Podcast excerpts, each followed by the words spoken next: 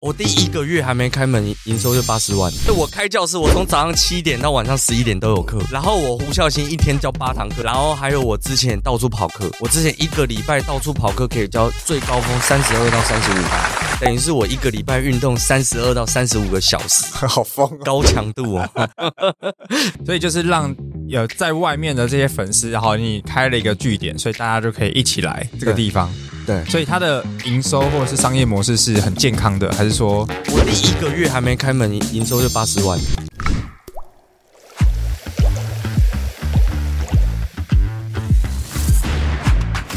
哈哈哈哈！准备好开始你的创业实验了吗？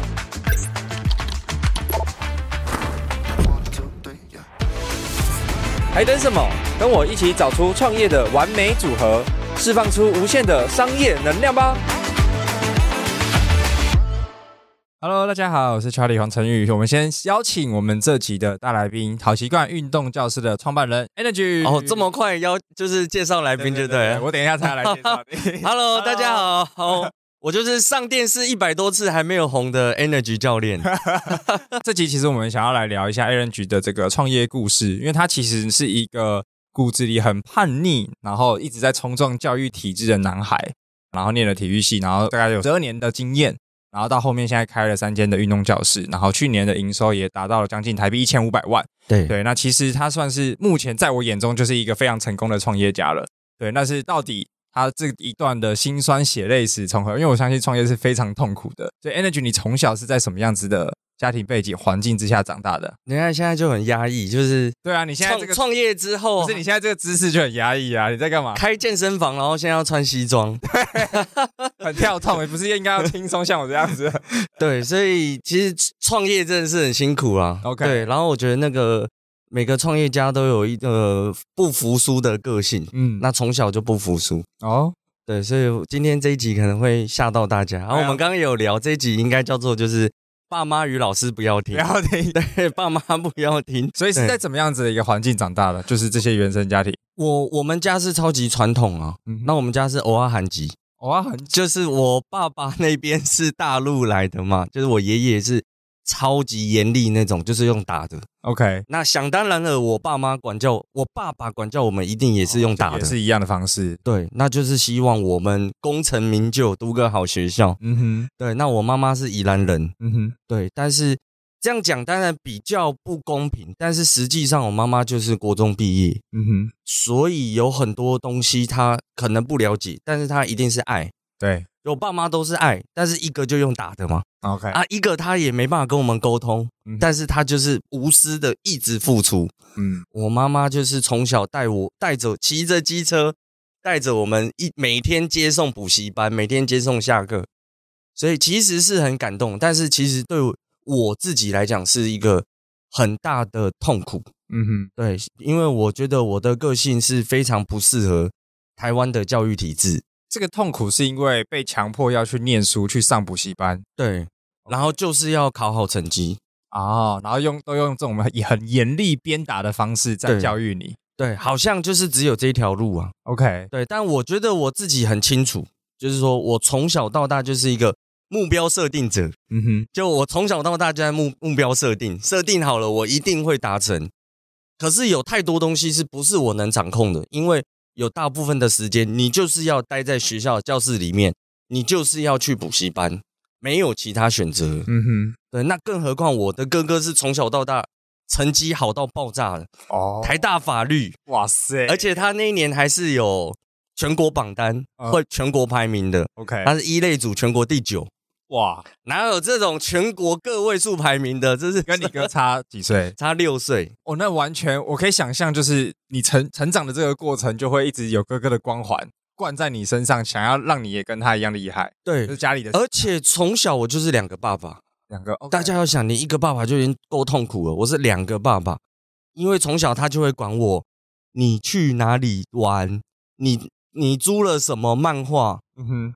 而且好像就是一定要跟他一样，就是 what the fuck，就是我在国小三年级，我看漫画还要被管，大家懂我意思吗？不能我想看什么就偷看什么。对，难道你一定要看野野球，我不能看麒麟王吗？就是真的，我错了吗？我不是租什么弥弥漫还是什么？对，所以就很痛苦啊。所以其实从小到大就不断的有逃家哦，真的，然后不断的抱着枕头痛哭，嗯，这些都是大家不知道的事情。这都是就是家里给你的压力，让你。没有任何情绪的是抒发方式，所以你就只能透过这些方式去逃避。我我觉得真正痛苦的点是说，你不知道就算了。我的意思说，你不知道你要什么东西就算了啊。可是我从小就很清楚我要什么。如果这件事情我看不到未来有什么，你不要跟我讲说考到好学校就有你，你考试考好就有好学校，好学校就会有好工作。嗯哼，太远了。我没有办法想象，所以那个不是我设定的目标。那那时候你要的是什么？我那时候要小朋友一定都是想要，就是在学校很出名啊，哎呀，然后 想当风云人物，风云人物啊，感觉很帅啊。那以前的帅一定是运动，OK？对，以前那有人就是在读书的啦？讲到这个我就有共鸣。我哎，小学的时候参加三个运动校队，对。但是后面就没有继续。对，看看你现在这么瘦，也知道。Okay. 对，好，所以是参加，就是开始运动嘛。对，然后因为爸妈是有运动基因，所以即便我从小不能参加运动代表队，我还是都是全校跑最快。对，就是。国小、国中、高中都一样，那是他们是有找你入入校队，有有有，家长家长不什么田径队啊、篮球队啊，OK，对啊都不同意。哦，对。啊，但是我运动会还是跑最快，还是跑最快，对，然后我就不知道他们每每天早上每天早上在练什么，很冷，OK，可是那时候就有点不知道自己是谁，哇，就是超矛盾，就是我很清楚要的东西是什么，可是因为我两边在拉扯。就是说，家里不让我走我自己想走的路。嗯，我知道，如果我有练的话，我一定是更更 top 无敌的。对，我一定是有机会去争取其他东西的。嗯哼，对，所以那时候其实是非常没有自信。哦，超妙的，就是我已经是全校，就是其实是风云人物了，天赋跟强项都被盖起来了。对，OK，然后我又会运动，然后家里又让我学小提琴。嗯哼，然后我功课又不差。对，我的风云人物，但是其实我超级没自信，所以超级痛苦，很压抑耶，超压抑，超压抑。那后来呢？后来就不断的叛逆嘛。对，就是从国中，我都是国一跟高一的时候，都是学校老师觉得这以后一定是前三志愿的。OK，对，所以国一的时候，老师就觉得说啊，这个以后一定是建中啊，成功啊。对，然后后来国三都是很惨，国三就不读了，就真的太痛苦了，就是不知道自己在干嘛。对，那高一虽然也是国立的高中，然后后来也是高三就不读了。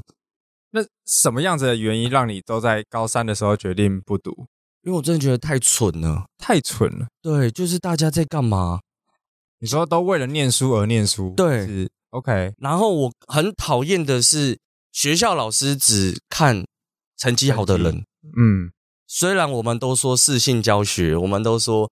我们要因材施教，但我上大学之后，我更我我是教育大学嘛，嗯哼，所以我更了解，就是太难了，这件事情不太可能。如果没有分班的话，后面三分之二的学生一定是被牺牲的，嗯哼。如果家里经济的背景还没有很好，不能去补习班的话，他绝对会很惨的。如果他未来只能走上班族，他没有去其他的路。这么多 freelancer freelancer 就是自由业可以做，他没有跳出来，他就真的是一辈子就是一个普通的上班族。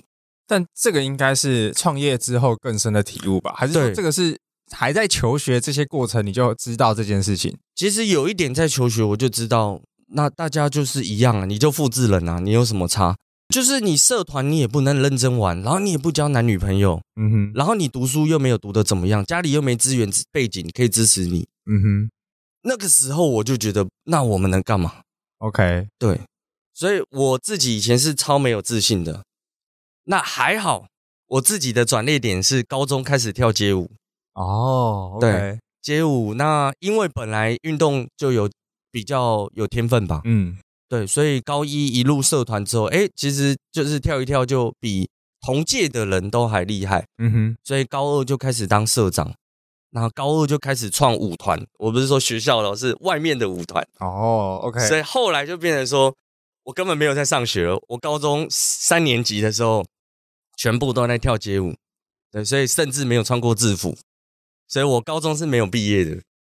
哦，所以其实 某种程度是因为接触了跳舞，又让你找到了自信。对，然后其实你就会发现说，与其去念书，你更喜欢做这件事情。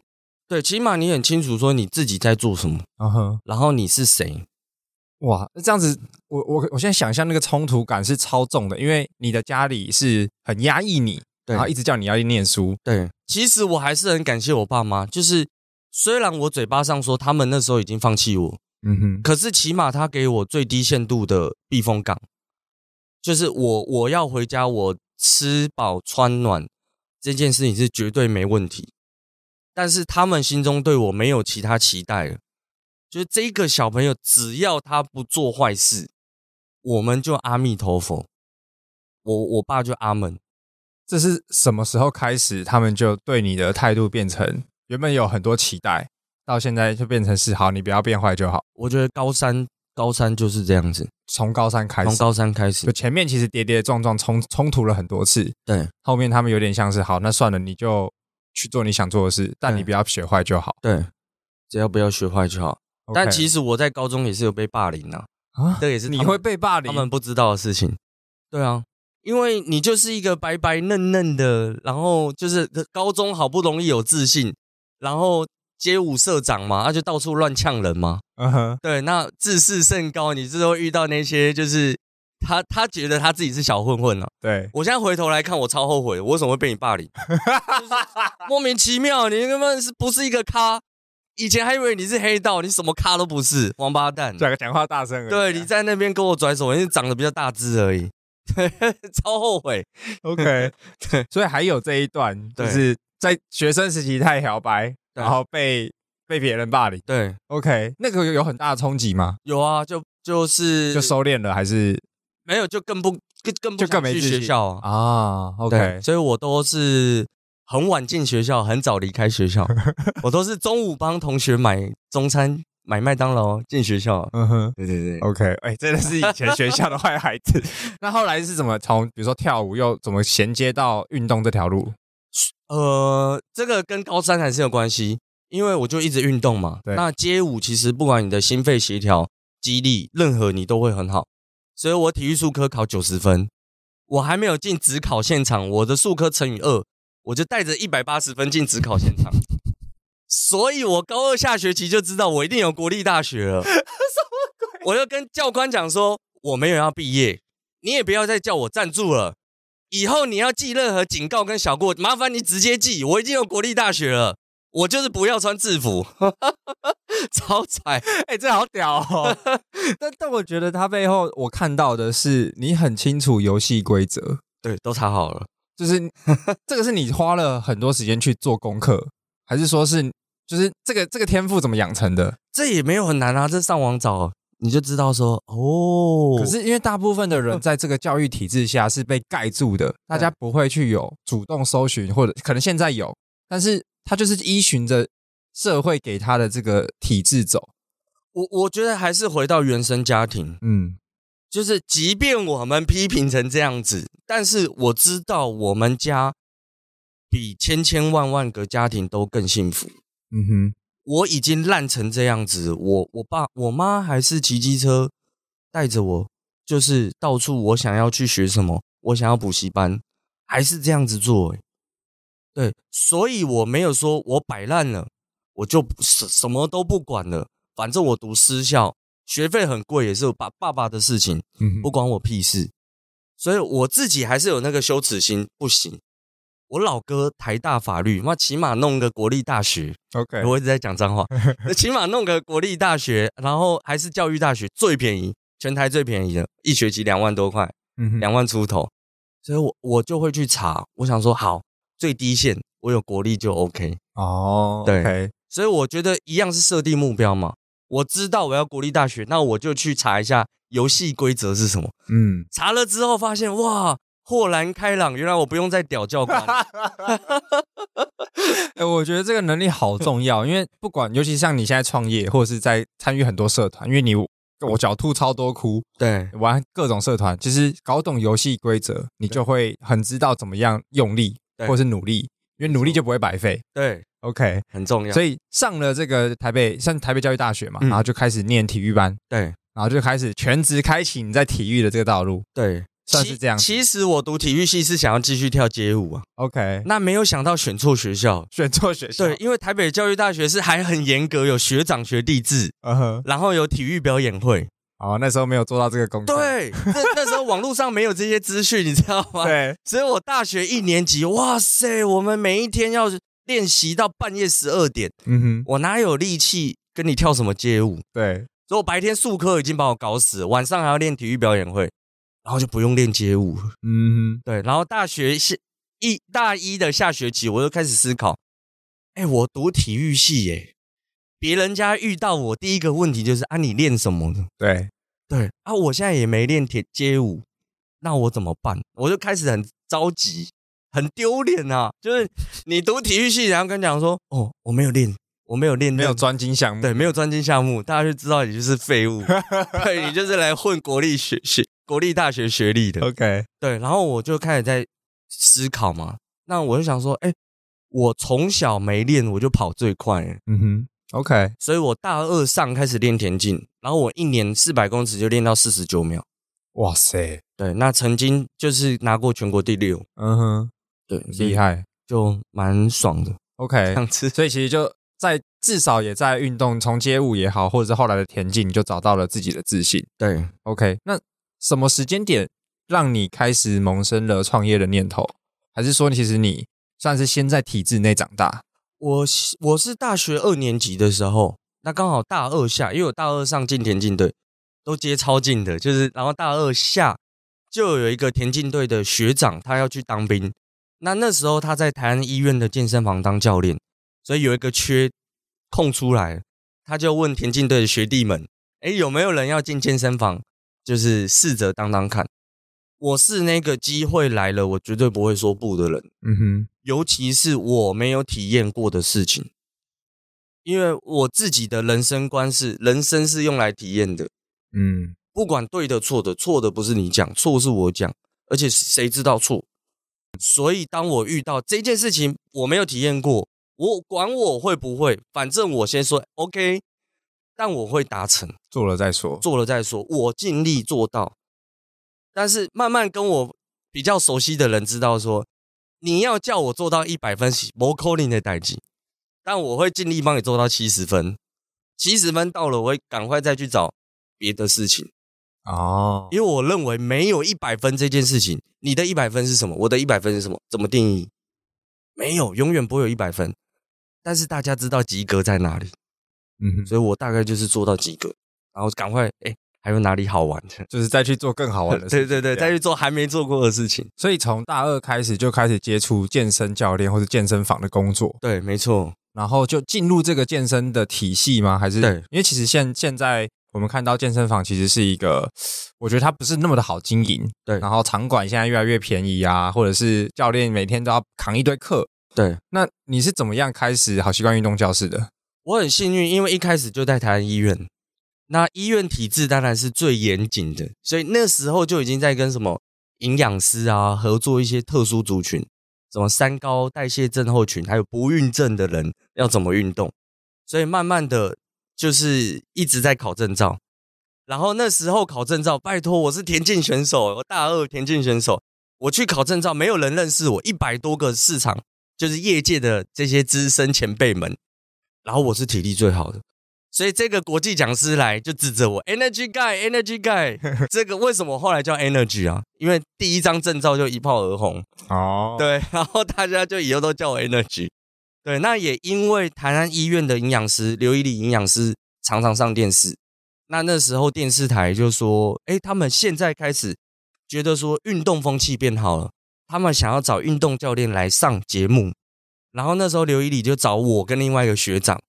然后刚开始是很痛苦，刚开始一开始是没有钱的，然后我们要等很久，我们要化妆，然后可能等一个小时上去录节目，一分钟。就这样一分钟，然后等一个小时，然后没钱，OK，然后后来终于比较好，有四百块，后来学长放弃，然后我就一直盯着，嗯哼，对，其实压力超大，因为每次上去都要蹲厕所蹲很久，哇操，要上电视了。然后主持，然后三机或四机，嗯哼，然后现场坐着医师、营养师、物理治疗师，他们特别来宾，对。对，然后就盯着盯着盯着，然后后来变成我坐那边了，换换换地方了，可以录一整集了，OK，对，然后又开始继续蹲厕所，嗯，哇操，之前是一分钟哎，现在要坐满四十分钟哎，哇塞，但那个报酬也不一样，但很少啦，也都很少，反但是就是一个曝光的机会这样，一千五哎，OK。但我我本来超难过的，哇，录一整集一千五，后来我看到哦，什么长庚医院院长啊，也是。也是一千五，OK，没问题，原来你也一样，但当然不，人家不缺钱嘛，人家是来宣传的，嗯哼，对啊，宣传新技术嘛，对啊，大概是这样。呃，你后来比如说实际创业的点之前是也有在做健身教练这些工作吗？对，我就一直在各个健身房里面教运动，教运动。所以所有的健身房课程，健身房课程就两种，一种是一对一，一种是团体课。对，那这两种课程里面，只有一种我不会教，叫空中瑜伽。你想得到什么？皮拉提斯、瑜伽、肌力、有氧、心肺、一对一、TRS、滑板，我有三十张证照 国内外我有三十张证照，因为我喜欢去看人家到底在干什么。嗯哼，对，反正就花钱嘛。对，所以光考证照我应该花了四五十万有。OK，对。然后就后来觉得，哎，我也上电视一百多次，我也出了两本书，然后我也三十张证照，凭什么你们可以开健身房，我不行？嗯哼。然后那时候其实很叛逆，因还是叛逆啊。就我觉得说，其实团课老师是最厉害的。你一对一，你一双眼睛只要盯着一个人，你还教不好，你就该死。嗯。可是我那时候站在舞台上面，是八十个人一起跟着我运动。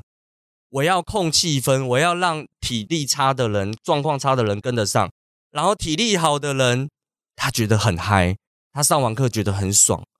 这个有多难啊？八十个人不同的状况，然后跟得上音乐节奏，然后你运动完，他是觉得哇，这个老师赞，我下礼拜一定要把所有时间空出来来上这个老师的课。嗯哼。然后那时候我们在大型健身房，一堂课可能五百块，一个小时五百块。我觉得哪有可能？太夸张了吧！八十个学生我领五百，然后我就提出来啊，反正我都是最便宜的，我先接。对，好，我接完之后我会把它弄到满班，一弄到满班我就来谈判。哎、嗯，老板、管理师，我要涨价。然后那时候最大的那个健身房就说：“哦，你要拍教学带啊？如果我们审核过关，帮你涨三十块。”傻小啊！就一个小时五百变五百三，我觉得根本是五五路嘛，你根本就是对吧？合理吧？我就看好全放，嗯，你们公司的课我全部不教，OK，对，所以我觉得勇敢放弃你现在的一个很美好的感觉，有时候也是一个很重要的，就是改变。这一整段经历花了多久时间？就是教了多久？我自己跑课教了六年，教了六年。对，然后你就意识到说，你如果一直 under 在别人的健身房底下，对，你就是满班了一个小时多三十块，对，你也是一个有一个很大的天花板，就是你的薪资可能就是到就是那个级距，没办法再上去，对，甚至就是一个受薪阶级，对，OK，所以也是因为是是出自于你觉得就是我有这么多的能力。嗯，我应该也可以，还是说是你想要赚更多钱，所以你选择想要自己出来做？我觉得那时候很浪漫呢、啊，就是既叛逆，叛逆体质，然后又浪漫说，那我要创造一个环境，让老师们领得很好。嗯，对，但我现在很后悔了。对对对，怎样的？就你幻想嘛，你幻想大家都跟胡孝兴一样，就是好很便宜的，什么都会这样，然后把你弄到满班，然后又会自媒体。所以你你刚才讲的就是呃，出自于你想要打造一个让所有的伙伴或者是跟着你的人都能赚到他们应有的报酬。对，所以你出来开始开自己的第一间健身房，是基于这个原因吗？对，最大的动机。我那时候的 proposal 都还在。嗯哼，对，我的那个使命就是我要创造一个对团课老师友善的运动教室。OK，所以好习惯运动教室就这样诞生。对，就这样诞生了。那你觉得它跟其他的健身房也好，或者运动教室最大的差异在哪里？我那时候因为我什么都会教，嗯哼，然后我觉得那时候 proposal 也是这样，就是我知道大家很多借口，没时间或是不方便什么有的没的。所以我就想，好，没关系，反求诸己。所以我开教室，我从早上七点到晚上十一点都有课。然后我胡孝兴一天教八堂课，在我自己的教室。哇塞！所以课表打开，从一到日，大概百分之九十五都是我的课，只有几堂是别人。诶，那我很好奇哦，比如说开了健身房之后，你的第一批用户，或者是你一开始怎么去做行销？我第一批用户就是线上这些粉丝，OK，然后还有我之前到处跑课，我之前一个礼拜到处跑课可以教最高峰三十二到三十五堂，OK，动态课程哦，等于是我一个礼拜运动三十二到三十五个小时，好疯哦，高强度哦，对，所以就是让有在外面的这些粉丝，然后你开了一个据点，所以大家就可以一起来这个地方。对，所以它的营收或者是商业模式是很健康的，还是说我第一个月还没开门，营收就八十万？哇，那你那时候一个月租金多少？十万块。哦，还是高，因为我喜欢在一楼。对对，我那很不容易，等于是你第一个月，因为哦，是因为健身房都是这种属于储值类型。对，没错，预收。哦，对，所以那他会有一个，比如说第一个月预预收完了之后，之后几个月就没什么收入。会。OK，所以为什么有这么多健身房会恶性倒闭嘛？呃，所以奉劝大家，如果你去新的健身房，看到你的老板突然又换了宾士，你就不要再储值了。反正有这么多健身房，对 对啊，哎，我觉得这个是啊，这个我觉得这是另外一个议题啦。好，那但是你经营的这个健身房，那第一个客户其实呃，因为你在这个产业累积够久，对，所以其实你有一批粉一批粉丝跟一批学员，对，所以他们就跟着你。到你新打造的创业题目里面，对，所以哦，某种程度它也算是一个有，因为我有专业经验，然后跟过往的经历，所以带过来一个很好的转换，对，而不是说我今天就是从天而降，我要干什么，然后就自己出来乱乱做这样，而且固定成本极低，嗯，而且肌力、心肺、柔软度的课我都会都可以教，所以一开始其实就是你去安好所有的时间，对，让现金流极大化，对，然后那时候成本极低，然后再慢慢换换老师进来教。哦、oh，OK，那这个满载的持续了多久？大概半年，半年，嗯。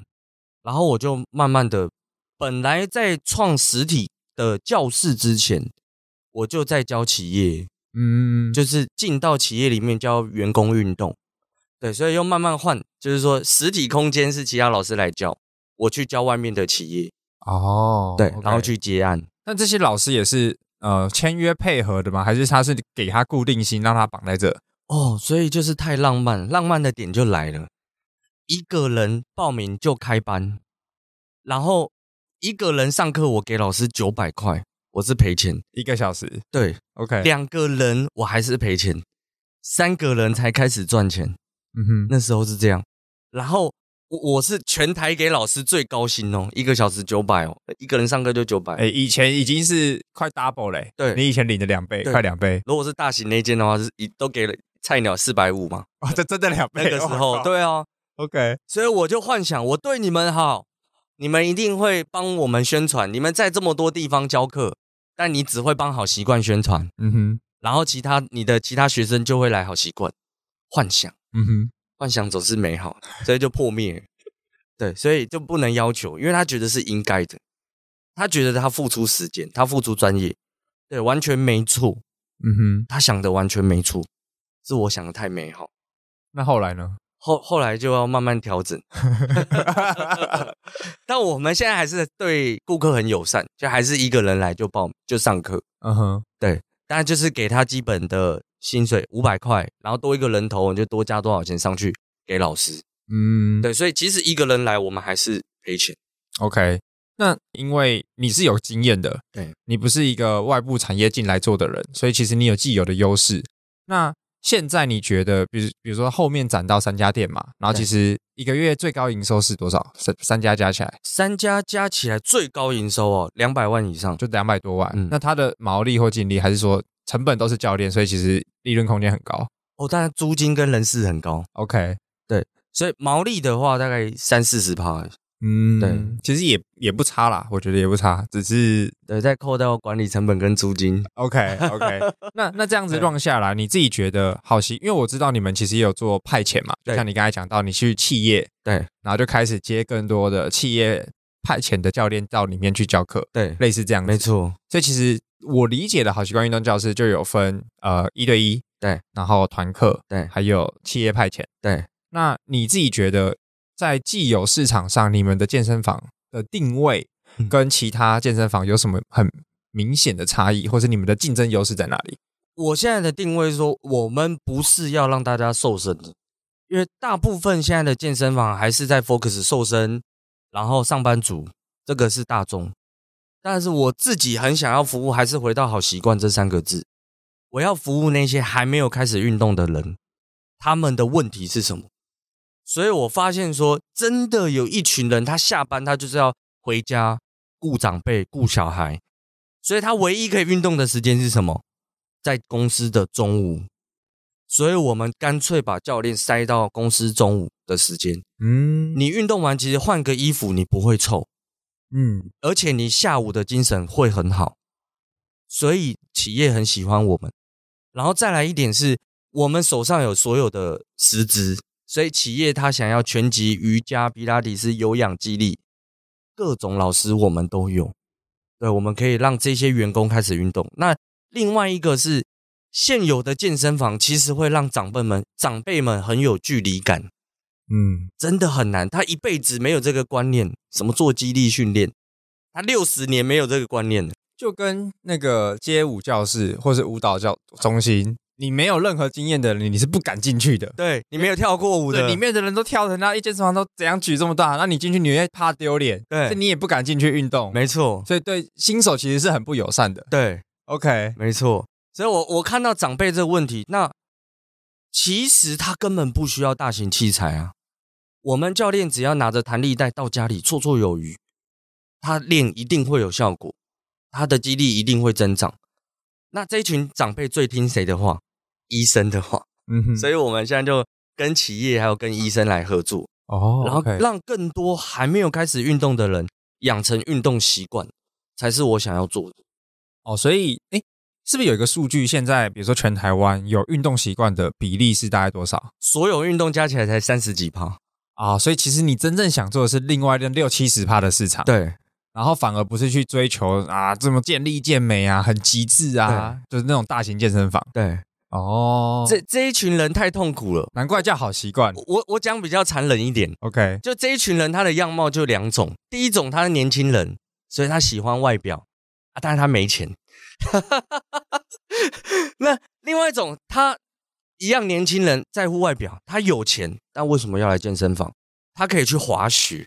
他可以去 SUP，他各种他各种去玩，那你们是不是要倒了？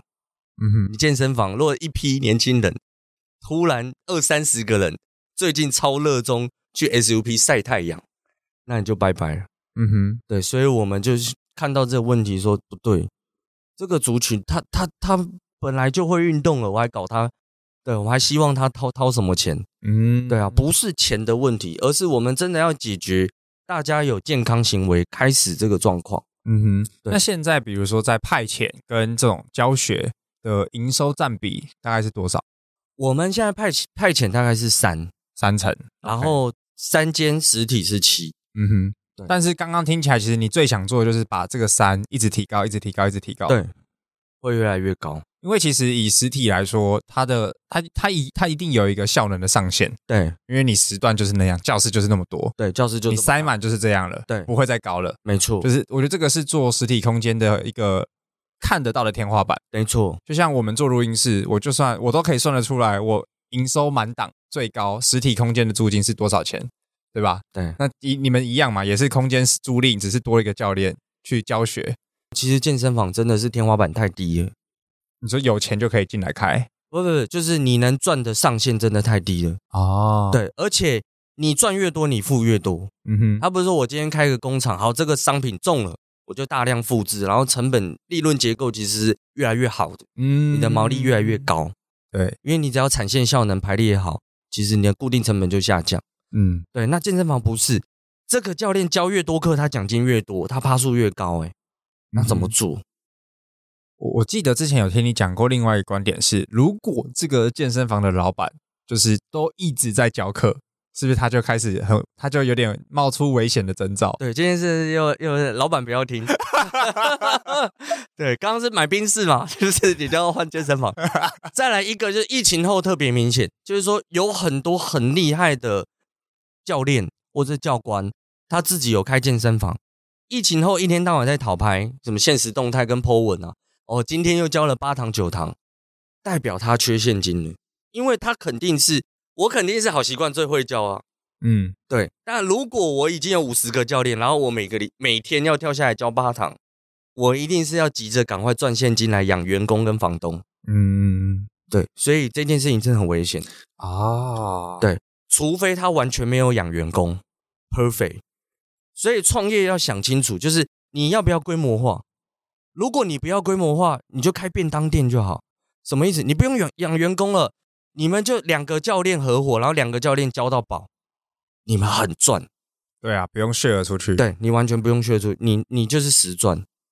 对啊，我觉得这个很有道理。它比较像是，因为其实你们就是在走规模化的路程，对，所以你就是开了二店、三店，对，类似这样。所以之后也还有扩店的计划。对，正在准备第四家。OK，那其实如果以它不要规模化，它就是一家顾好，然后可能两个人轮班，或者是两三个人大家合伙的，就是。去 cover 掉时段，其实是最赚钱的。那当然，它的天花板就是在那个样，也算得出来。我如果不养员工，我一个人教的话，我一个月三十万没问题。嗯，对。哇，这是现金流水真的挺大。可是我要教一辈子。对，你的时间会被绑住。对，就不符合你的个性。如果我不结婚不生小孩没差。哦，真的哎。对，现在有两个小孩，一个小孩，一个小孩快三岁。OK。所以我觉得刚刚回到上面，就是其实他是一个企业管理者，就是你从自己在一线，后面变成是呃可能是三家健身房的老板去管理下面的员工等等之类的。那其实如果你再跳下去，就会是一个校长兼撞钟，你的时间会被卡死，哦、很严重。那就很教完八堂课，你还有力气管理吗？对啊，你还你要管人，要算账，要干嘛的？对，所以我觉得这个会是一个蛮好的一个课题。就是今天，当如果我们真的想要规模化，我们想要把生意做更大，那我们就一定要脱离一线，我们要到管理者的职位去 handle 整个公司跟员工。对。但如果我们今天就是要做我们既有生意也好，我赚得够开心，但是我觉得这样这个生活是我要的，那你就不要去想扩点，因为很多人可能一扩就死掉。对。因为你的现金压力跟你的人事成本就会直接拉成另外一个集聚，那你可能就会入不敷出，然后导致说，哇，你就是每天教课去养养员工、养房租。然后最后搞到自己累死，出身体出问题。对，所以我觉得创业家常常是在实际与梦想去做拔河。嗯，所以创业家一定要学习，一直学习跟一直转念。嗯，我认为创业家一定要做这两件事情。那我的转念是，你现在一定要稍微放下，不要教这么多课。你的转念是你现在要让你自己的教学理念跟你的技巧。先复制给两三个教练，嗯，让他们用一样友善跟正确的方式去教消费者。嗯哼。然后现在你先冲规模化，等到你规模化这件事情已经不用担心公司会倒闭，一直有正向现金流的时候，你就可以回来挑选你想要教的顾客跟模式。嗯哼。你一样回到你的初衷，我热爱教学。嗯。但我不担心现金流的问题。对啊，它是不同阶段嘛，对，所以其实好习惯到现在创业五年，五年刚满五年，刚满五年嘛，过了那个坎。你自己哦，对，因为五年它是一个根据统计，九十九十九趴里面的一百家会倒九十九，对，一百家会倒九十九家，五年魔咒，哇，恭喜恭喜存活下来，而且还越混越好。对，你自己觉得啊，就是这五年，你觉得最痛苦的事情是什么？创业这五年来，我觉得是沟通，我至少换了三批老师。哦，跟员工或是合作伙伴的沟通，对，合作伙伴的沟通，嗯哼，然后曾经都是好朋友啊，对，那我也是一直在付钱，但角度不一样，所以我一直在幻想我对你们很好。他一直觉得他已经尽力了，做够多了，他就是把一堂课教好，其实也没错哦。就是你刚才讲到的那个第一个状况，对哦，所以他是哦，所以等于算是你刚开的时候，第一批跟着你的教练，其实都是你的好朋友，对，他们的。观念可能就是认为他把教练他把课教好就好，对。但是身为一个教练没问题，对。可是当你成为一个老板，你就会希望他们带更多的客户，对，带更多的营收，对。但可能他们不觉得这个责任在他们身上，对。OK，所以企业有出任何问题，一定是老板的问题。嗯哼，因为当年我就学着怎么当教练，我又不是学当老板，对。所以我我变成老板，我就一定要懂商业模式跟薪资结构。嗯哼，让他们觉得很舒服，我就是要这么干，然后带人来，因为跟我有关，对，而不是老板就是一个人来，我赚九百，哦，好开心哦，下课我去吃晚餐，对，所以完全合理，嗯哼。然后第二批走就是那个已经是两家店了，所以变成是跟这些现场的管理者的沟通，啊，又是不同的人跟人的问题，对。所以其实一直以来都在处理人的问题嘛。对，肯定的，我们这一行都是人加人。对对，因为我们教员工，员工去教学生。嗯哼，人上加人，就是难上加难。难上加难。对对对对，我常常讲，很惨很惨。OK，对。那如果今天，比如说你这五年可以重来做一件事情，你会调整哪件事情？这五年会重来，我我觉得我会做好薪资。制度这件事情哦，就是重新去从一开始就设定好，对，比较健康的薪资结构。因为我我现在很有感觉，就是你不要后解释，你一定要先沟通。嗯，对。但讲薪资，大家会觉得很市侩，嗯，好像就是劳资关系。但你不想讲薪资，你要讲什么？不是薪资是生活，因为他要吃饭，他要穿衣服，嗯，他就必须要有钱。所以你一定要跟他讲薪资，因为我我遇到很多老板其实是不太会讲这个，OK，跟员工对，会觉得哦好像很拍谢，嗯哼，没有，先沟通绝对比后解释来得好，就是满足最基本的生理需求啦。对，嗯，那我觉得，因为刚刚听下来，其实我知道你是一个很忙很忙的人，因为你现在要三家店嘛，对，然后也有自己还是有在教一些课。对，然后你又玩福伦社，玩 BNI，玩什么各种社团、校友会，对，就是你的时间是都投入在工作上吗？哦，这个就是刚刚拉回来，我是看一个整个时间轴嘛。嗯哼，对，所以我认为我自己没有背景的话，我不可能慢慢来。我说在事业发展这件事情上面，因为现在这个社会不能让你慢慢来。我们老一辈的人，他只要做对一件事情，他可以吃三十年。OK，大家合理吗？三十年前田园角木的时候了，真的是这样，真的是这样。嗯、你做好一碗卤肉饭，你现在还在卖卤肉饭，而且还在排队。嗯哼，对，所以已经不是了。现在可能是每半年。今年一月 AI 出来之后，我就是每三个月，嗯，你好像都要有一个新的东西出来。我不要讲模式，就起码你要有一点点突破啊！我又。跟 AI 有什么样结合？我因为 AI 又做到什么？对，所以我自己拉完这个时间轴，哎，不对，我一定要四十岁之前跳上去，变成我不我不用担心同行的竞争，我也不用担心其他产业突然要来健身产业的时候，我会怕他。所以我拉完这件事情之后，我就跟我太太讲说，我知道你会很痛苦，你再给我十年，我四十岁自由。后面四十年都是你的，我我刚才正想要问这个，就是你这么的冲，那到底你的家人理解吗？或是他们是怎么陪伴你？哦，太难理解了，所以回家就要赶快拖地跟洗碗倒垃圾。不要怀疑，该做的家事一定要的，你要赶快装忙的。你的员工来公司也是在装忙啊，你回家也要赶快装忙了，你不要幻想。你以为你是三十年前就是哦，上班很辛苦，回家老婆来帮你按脚，你疯了？这年代，老婆可能比你还会赚。所以就是一个呃，太太是理解你的，太太，但对啦，算算理解，他支持吗？他支持啊，他支，因为他觉得后四十年是他的，对，是这样吗？但，但是他常常会爆炸，我也可以理解。因为什么是爆炸？因为我所有时间都在工作。对啊，这个是你你都没有陪他。对对，我我不认为啊，我不认为现在你我们还有机会说我要家庭跟事业平衡，然后接下来不怕抵抗。如果再来两次 COVID nineteen 怎么办？哎，我没有被同行干掉，我也没有被其他的产业干掉，哎，我被病毒干掉，哎。很有危机意识啊！哦，超级，我就是满脑子就好像世界要末日，这个焦虑感，或者是我因为我不知道，因为我觉得你会有一个好像我不成功就会失败的这种感觉。呃，应该说还是目标设定，OK，因为我目标设定是一一辈子。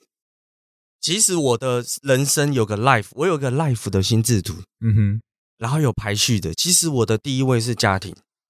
我没有忘记，因为我每一次打开这个 life 心智图，我一定会看到家庭在第一，嗯哼，工作是第二，回馈是第三，我摆在最后一个，我是第四，我的 life 就是这四个。其实我不是一个很在乎自己时间的人，只是现在我现在这个样子，现在我现在不得不把事业搞好，嗯哼，因为我自己觉得说，我如果想要体验很多的事情。刚刚也有讲到，我的人生观是来体验事情的。那体验现在体验很多事情，你没有钱，你体验个屁。嗯，我想要开修车厂，我想要开爵士音乐酒吧，我想要做很多事情，什么画画馆，有的没的。嗯哼，对，这四十岁之后再来说。OK，对，我觉得可以理解你人生现在做这种选择，还有这个排序的原因，因为。说到最后，其实你也是想要给家人更好的生活。对，而且我不知道我女儿以后要什么哎，但是你要先准备好资源给她。我不要对不起她哎，我对不起我自己，我没差哎。老实讲，你现在叫我每天睡公园，我可以哎。嗯哼，我当年逃家就睡公园，我现在哪有在怕？我现在是因为我有太太，我有小孩。老实讲是这样，我我超级不怕。如果我没有家庭，我现在可以从早到晚直播，因为我知道啊，我知道搞直播、搞 TikTok，现在是流量最大开口啊。但我现在没有办法这样子干，我现在要想办法把工资制度调好，平台建好，然后一层一层员工下去之后，公司可以 auto run，然后我不用怕其他的对抗。对啊，我觉得身为一个创业者都不容易啊。哦，要拼自己的事业，又要兼顾自己的家庭，但就像你讲的，它可能是一件很两难的事情。那在时间轴拉开之后，必要的就会有所牺牲。所以也相信你的力，就是太太跟小孩，也如果他们有看到这集啦，也可以体谅你的呃拼劲来自于什么。其实最后都是为了给家人过更好的生活，甚至是你的父母。那最后你自己怎么看待这个产业的未来？